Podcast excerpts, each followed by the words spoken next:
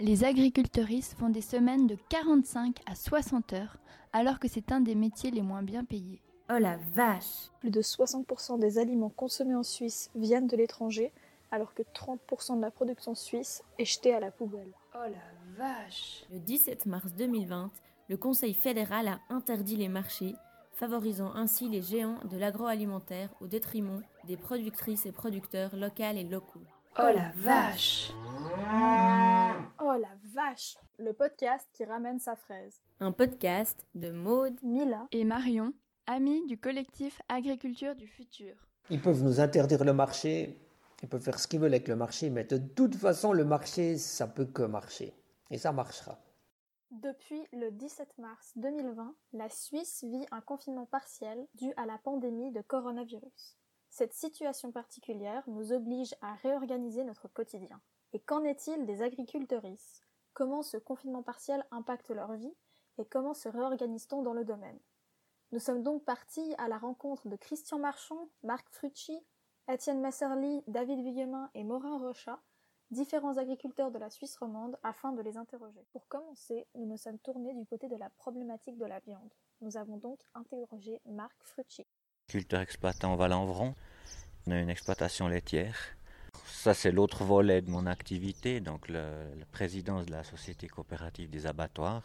Apparemment, euh, ce qui se passe, c'est que momentanément, les prix de la viande ont un peu chuté. Ça, c'est dû au fait que euh, les restaurants sont des grands clients au niveau viande, que cette part s'est bouclée d'un jour à l'autre et il se trouve avec euh, un peu trop de viande, donc les prix de la viande ont un peu baissé. Et là, c'est un peu plus compliqué justement parce que si globalement, je pense que les ventes de viande ne vont pas changer, par, en, spécifiquement, ben, il y a certains morceaux qui étaient pratiquement euh, destinés à la restauration qui d'un jour à l'autre restent sur les bras de, des bouchers. Donc c'est une, une, quelque part une organisation à mettre en place de leur part. Mm -hmm. Et puis euh, voilà, il y a certains morceaux qui, qui doivent être vendus par exemple sous forme d'action parce qu'ils en ont trop, et d'autres où ils vont manquer. Alors euh, ça c'est le, travail du boucher de, répartir, de remettre en place une filière où il peut euh, voilà tuer une bête et puis mettre en valeur euh, l'intégrité de la bête. C'est pour ça qu'au début, malgré qu'il n'y a pas vraiment de baisse de volume de viande, les bouchers ont un peu des difficultés. Bonjour Monsieur Parmelin, je m'appelle Morin Rochat, je suis agriculteur. Comment expliquez-vous que la viande suisse va être stockée pour repousser le problème et qu'en parallèle on trouve de la publicité pour la viande provenant d'Uruguay et Paraguay à prix cassé chez Denner Une situation donc compliquée, mais aussi paradoxale pour les agriculteuristes avec du bétail. Et ce n'est pas la seule incohérence du Conseil fédéral. Dans la Constitution, il est écrit Les exploitations paysannes qui cultivent le sol doivent être soutenues et encouragées afin de contribuer à la sécurité alimentaire du pays.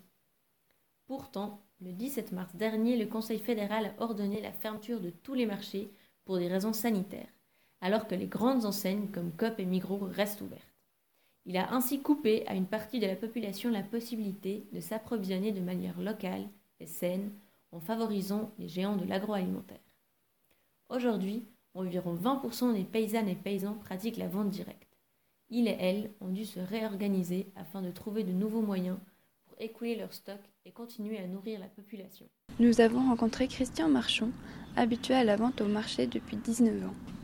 Il nous raconte ici la belle histoire de ses pains. Alors, la ferme Marchand, c'est une ferme qui fonctionne depuis 19 ans. On est en vente directe depuis 19 ans. Ce qui nous fait gagner notre, pain, on va dire, c'est le pain. On cuit du pain au feu de bois d'anciennes variétés de céréales. Donc j'ai commencé avec ça parce que j'avais fait des cultures d'épeautres et de blé. Et puis quand j'ai vu le, prix qui nous les reprenait au moulin, j'ai dit non, non, non, non, ça, je suis pas d'accord, je vais le transformer moi-même. Donc euh, pendant plusieurs années, j'ai fait mon, mon blé et mon épeautre que j'ai transformé et que j'ai euh, paniflé. Donc j'avais aussi un, un, ancien moulin. Je faisais ma mouture et j'allais cuire mon pain sur le marché. Alors la première fois que je suis arrivé sur le marché, j'avais cuit toute la nuit un gros tas de pain. Je suis arrivé sur le marché, je me suis dit, mon pain, il est bon. Et les gens, ils vont l'acheter parce que c'est du pain régional, ça a poussé à la chaux de fond, ça va être bien. Et à midi, on avait vendu peut-être 4 ou 5 pains. Ça, c'était la première semaine. On a tout ramené notre tas de pain qu'il a fallu manger. Ou, oh là là, c'était compliqué, congeler, tout ça. La deuxième semaine, je me suis dit, je ne vais pas m'arrêter là, c'est pas possible. Pendant la semaine, j'ai réfléchi à une solution. Puis le jeudi, j'ai trouvé un four à bois. J'ai été chercher le vendredi un four à bois neuf que je peux transporter sur une remorque. Le vendredi, j'ai tout bricolé la remorque, cloué, vissé, enfin, toi. Et puis on a été avec notre four sur le marché. Et j'ai commencé de cuire. Et ils m'ont mis tout à l'est du marché. Et il y avait comme une petite bise. Et il y avait l'odeur de pain sur tout le marché. À chaque fois qu'on sortait une fournée, les gens arrivaient, on a tout vendu. Donc rapidement, j'ai pris un deuxième four et puis euh, on a toujours fait des légumes et des, produits de la ferme, on a toujours tout vendu. Et ça fonctionne très bien.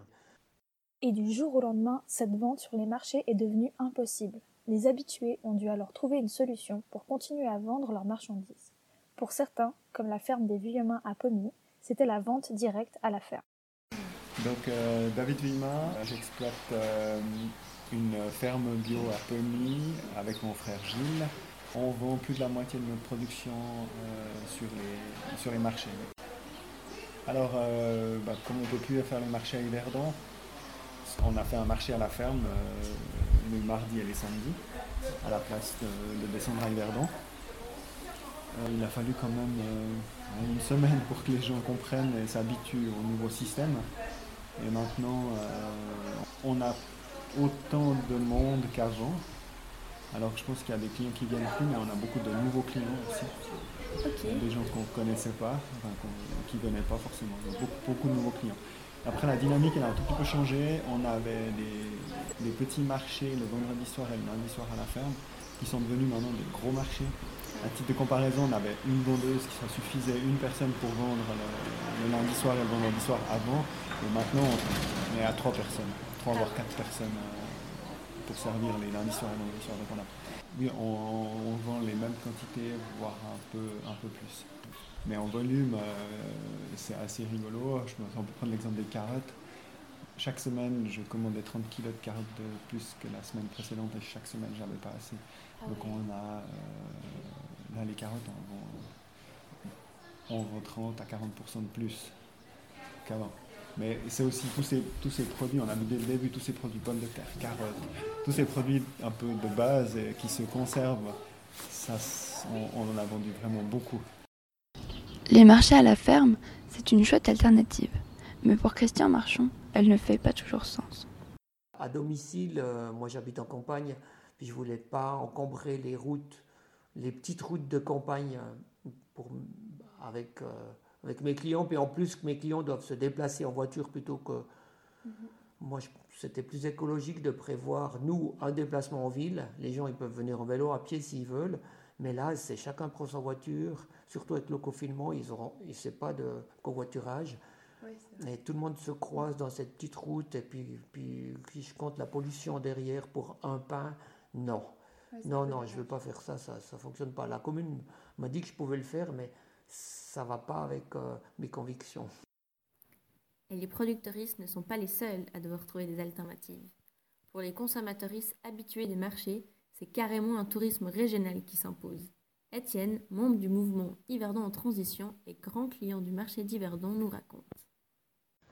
Alors pour moi, en fait, c'était assez dramatique parce qu'en fait, je prends euh, quasiment le 95% de toute mon alimentation au marché. Donc du jour au lendemain, j'ai été coupé de toute ma chaîne d'alimentation. Donc j'ai dû me réorganiser. Alors après une petite période, je dirais effectivement, euh, d'inquiétude, j'ai pu voir que, en tout cas, les principaux euh, et les grands marchands du marché comme la ferme de l'humain, qui est une grosse ferme qui vend des produits, a organisé assez rapidement un marché à la ferme, ce qui m'a rassuré. Et puis j'ai essayé de, ben voilà, de trouver toutes les solutions possibles pour arriver à, à continuer à m'approvisionner dans ces producteurs qui pour moi sont très importants parce qu'ils sont locaux.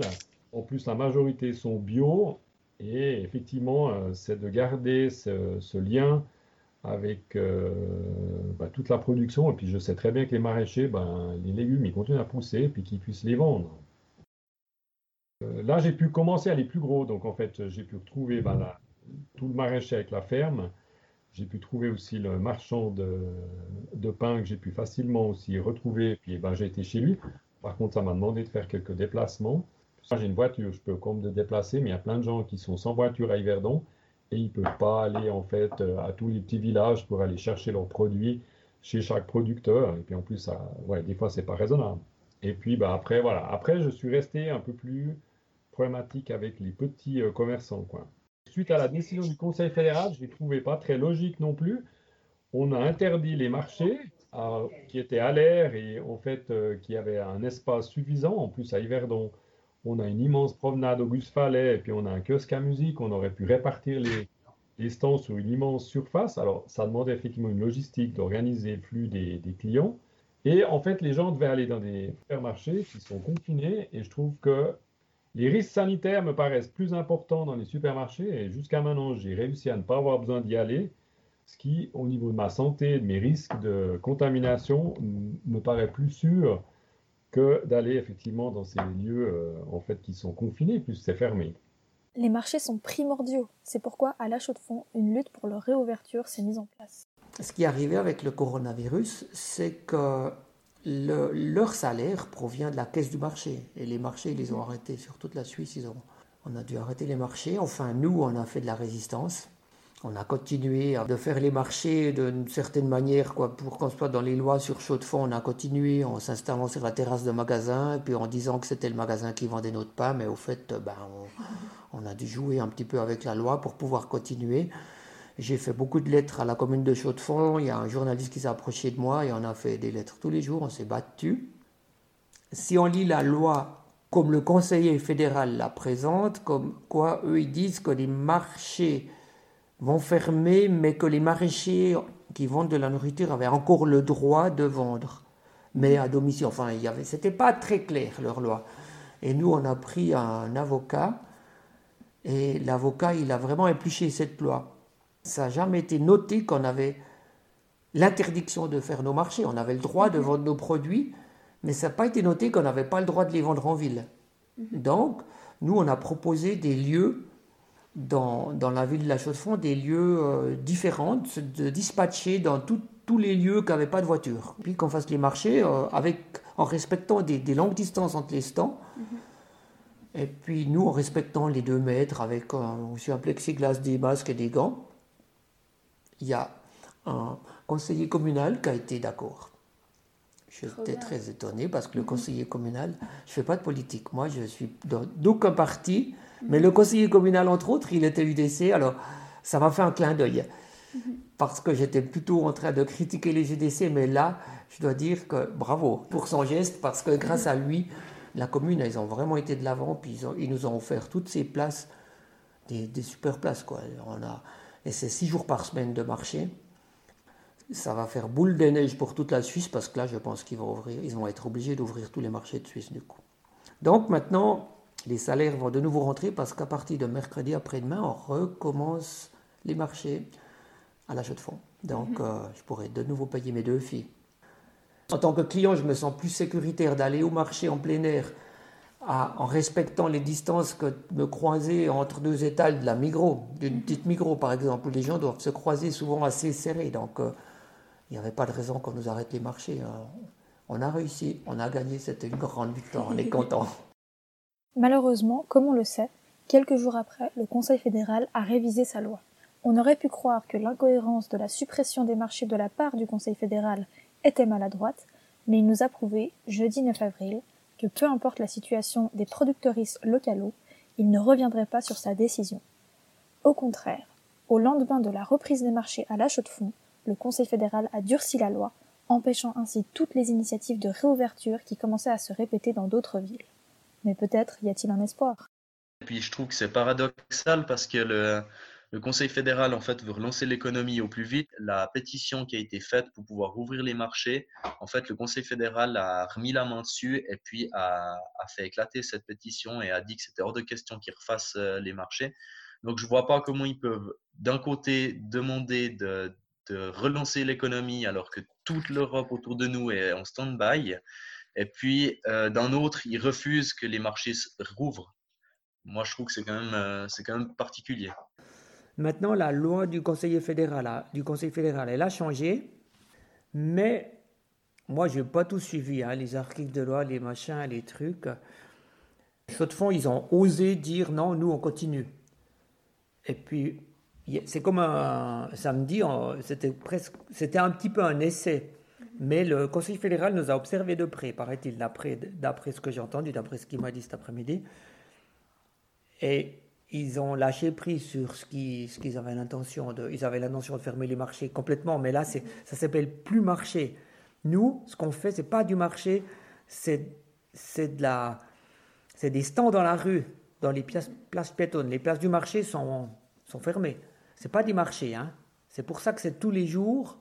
On est comme un commerçant qui vend ses produits, comme un magasin d'alimentation, si on veut, mais ça s'appelle plus marché. J'ai entendu ça aujourd'hui. Il y a la Suisse entière qui est en train de se calquer sur la chaux de fond parce que on a fait le bon détour de loi, on s'est mis du bon côté. Je sais pas, c'est pas ça, c'est Besançon qui a fait, mais apparemment on a fait tout juste. Et les marchés démarrent là en Suisse là cette semaine, c'est bon. Ils peuvent nous interdire le marché, ils peuvent faire ce qu'ils veulent avec le marché, mais de toute façon le marché ça peut que marcher et ça marchera. Est-ce que justement pendant cette période, cette crise sanitaire, est-ce qu'on se sent quand même un peu abandonné ou plutôt soutenu dans cette situation? Moi, je dirais euh, que c'est difficile de se prononcer dans le sens où euh, abandonné parce que, comme euh, vous l'avez dit avant, le Conseil fédéral impose des choses, mais on n'a pas vraiment de solution en fait pour contrer le, fait qu'ils imposent ça ou, ou trouver une alternative. Et puis euh, de l'autre côté, soutenu parce que je pense en effet que les, consommateurs se tournent plus vers l'agriculture suisse aujourd'hui. En effet, citoyennes et citoyens montrent l'envie de retrouver les stands locaux. De nombreuses pétitions tournent dans la Suisse. Des personnes tentent de trouver des solutions.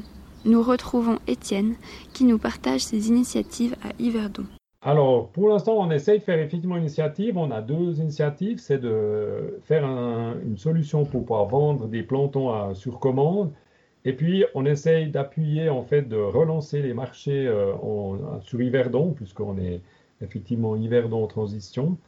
Euh, avec le groupe, là, je fais partie plutôt du groupe alimentation et on essaye de voir comment on peut relancer, ce qui est visiblement assez compliqué, puisque, en fait, euh, suite à la décision du Conseil fédéral, on a, euh, pour moi, un peu donné beaucoup d'importance aux supermarchés, ce qui me désole un peu parce qu'on a laissé de côté tous nos petits euh, artisans, les petits marchands qui étaient sur le marché, qui n'ont pas d'internet, pas de site internet, pas de moyens, ne connaissent pas les clients par email et autres, et qui sont un peu coincés et qui ne, ne peuvent plus vendre leur, euh, leurs marchandises. Donc en fait, on aimerait bien pouvoir faire une solution où on fait quelques stands euh, délocalisés à Yverdon pour qu'ils puissent effectivement retrouver un débouché, puis que nous, comme entre guillemets clients, on puisse racheter leurs produits. Il y a une solidarité incroyable. Je vois mes clients, sans qu'on leur demande, ils ont mis en système de panier bénévolement.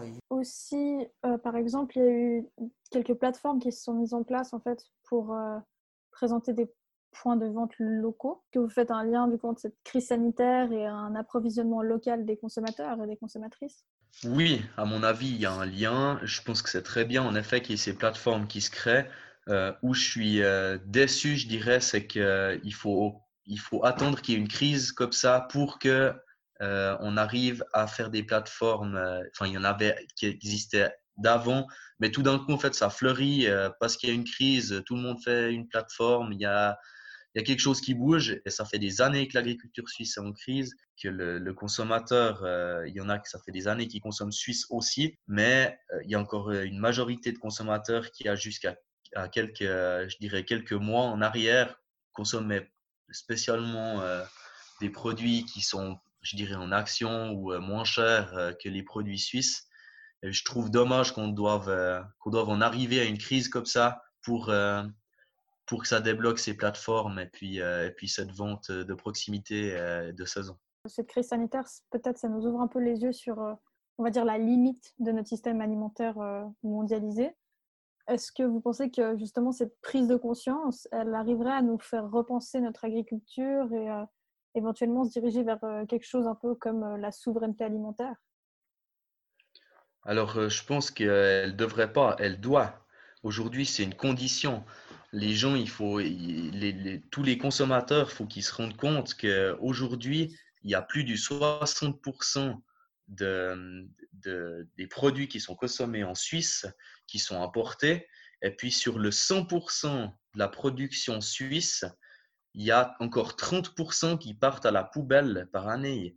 je pense qu'en optimisant ces 30% et puis euh, en, demandant aux consommateurs et puis qui, prennent conscience aussi de pouvoir consommer justement euh, ces produits suisses euh, et locaux, euh, on va pouvoir diminuer ce chiffre des 30%. Et puis, il y a bien une chose qu'il faut se dire, c'est que tout ce qui a été importé, si ça se vend dans les magasins, ils vont continuer de s'importer. Donc, c'est aussi important d'arrêter d'acheter ces produits le plus possible, si on peut s'en passer, et puis trouver des produits qui sont locaux.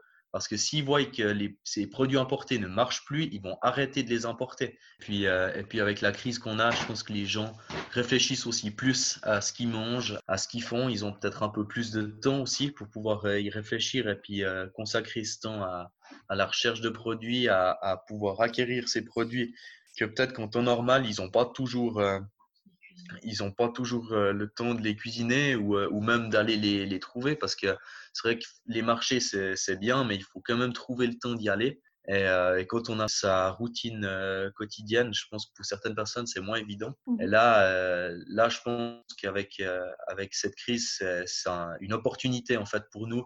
Et puis c'est à ce moment-là qu'il faut vraiment qu'on se mette en avant pour, pour inciter les consommateurs à, à revenir à quelque chose de local et puis, euh, et puis de saison. Et effectivement, d'autres ont également noté ce nouvel élan d'une partie de la population vers une alimentation plus locale.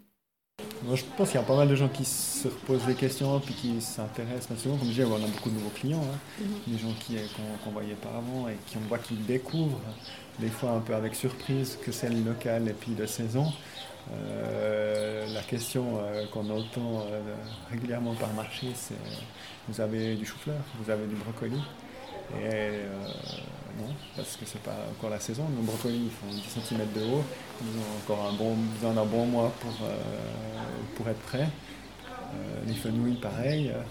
Et je pense que c'est des gens qui redécouvrent un peu le local aussi. Ah, vous avez que des pommes comme fruits Oui, on a que des pommes comme fruits à cette saison. C'est un peu le mois d'avril, c'est un peu le mois creux. Quoi. Il n'y a plus de poires, on n'a pas encore de fraises. Voilà, donc euh, il y a des gens qui découvrent un peu avec étonnement. Euh, euh, des gens qui, je pense que c'est des gens qui sont habitués aux achats à la sortie dans les grandes surfaces, où le brocoli et puis le chou-fleur et le poireau et la tomate, c'est des 12 mois sur 12, je pense. Mais on espère, au moins qu'ils aient pris un peu conscience, découvert quelque chose, puis qu'ils repensent aussi après. On verra comment sera l'après. Ah, on a des pommes au mois d'avril? Bon, bah, on se fait une petite pause jus de pomme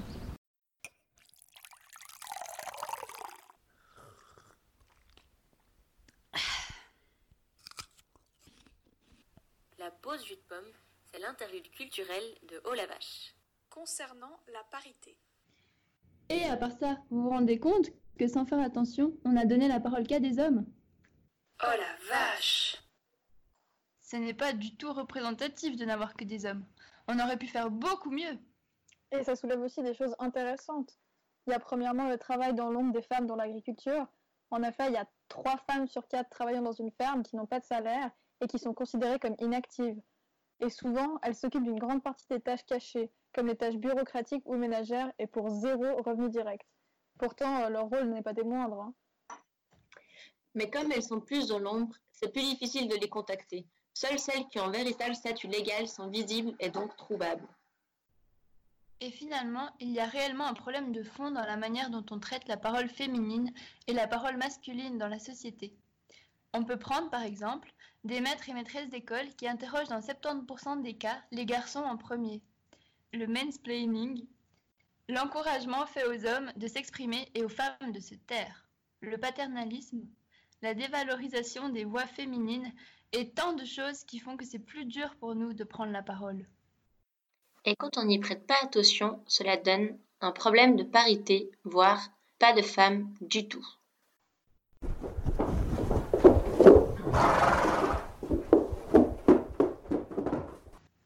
Aujourd'hui, c'est le 17 avril, c'est la journée des luttes paysannes en mémoire des 19 membres du mouvement des Sans-Terres assassinés au Brésil en 1996.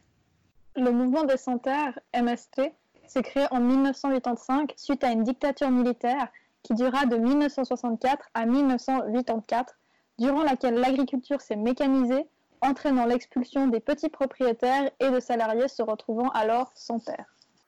Ce mouvement, indépendant de tout parti politique, se réclame d'un long passé de différentes luttes et milite pour l'accès à des terrains cultivables pour les paysannes et paysans brésiliennes et brésiliens ne possédant pas de terre. Il a pour rôle l'organisation et l'éducation des sans-terres dans les différentes actions politiques. Ces différentes actions peuvent être des occupations d'organismes publics, de multinationales, des campements, des marches, des fauchages de champs d'OGM et bien d'autres encore. Et depuis sa création, il a conquis 7 millions d'hectares, soit deux fois la superficie du Danemark, a construit 1800 écoles permettant la formation de plus de 190 000 personnes. Mais malheureusement, 1722 militantes et militants ont depuis été assassinés. Aujourd'hui, le MST est un des mouvements de résistance au libéralisme des plus organisés du monde. Il est, étonnamment, très critiqué par la presse brésilienne. C'est la fin de la pause jus de pomme.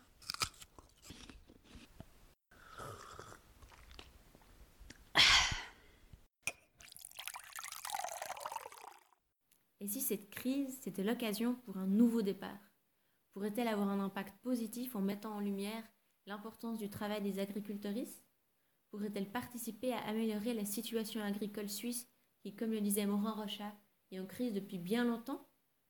On a demandé aux personnes interviewées d'imaginer l'après-coronavirus.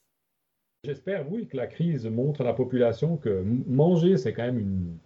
Je pense que la nourriture est revenue un peu plus centrale euh, ça a recentré cet élément-là et j'espère que ça dure, puis que les gens se rendent compte qu'il faut qu'on aide, qu'on doit acheter à nos paysans et puis les aider pour faire une transition, ce qui me paraît aussi nécessaire encore, et puis évoluer avec justement une agriculture locale et Nos clients bouchers nous disent que euh, on a vécu ces dernières années quand même une crise au niveau de, l'éthique, euh, de l'abattage des animaux, où on a reproché beaucoup de choses. Et puis euh, un boucher me disait on a passé de, de quasi euh, criminel parce qu'on tuait des animaux à bienfaiteur parce que voilà, on doit quand même manger. Quoi. Les effets à long terme, moi je vois deux scénarios, c'est-à-dire le scénario où c'est une crise qui dure trois mois, quatre mois et que tout retourne à la normale. Et là, je pense qu'on va gentiment oublier ce qui s'est passé. Mm-hmm. Par contre, si euh, on se rend compte que euh, notre manière de vivre, euh, nos échanges incessants à travers la planète font que cette crise pourrait se répéter ou qu'elle se prolonge ou qu'une autre euh, crise débouche rapidement derrière, qu'on se dit non, maintenant il faut réfléchir.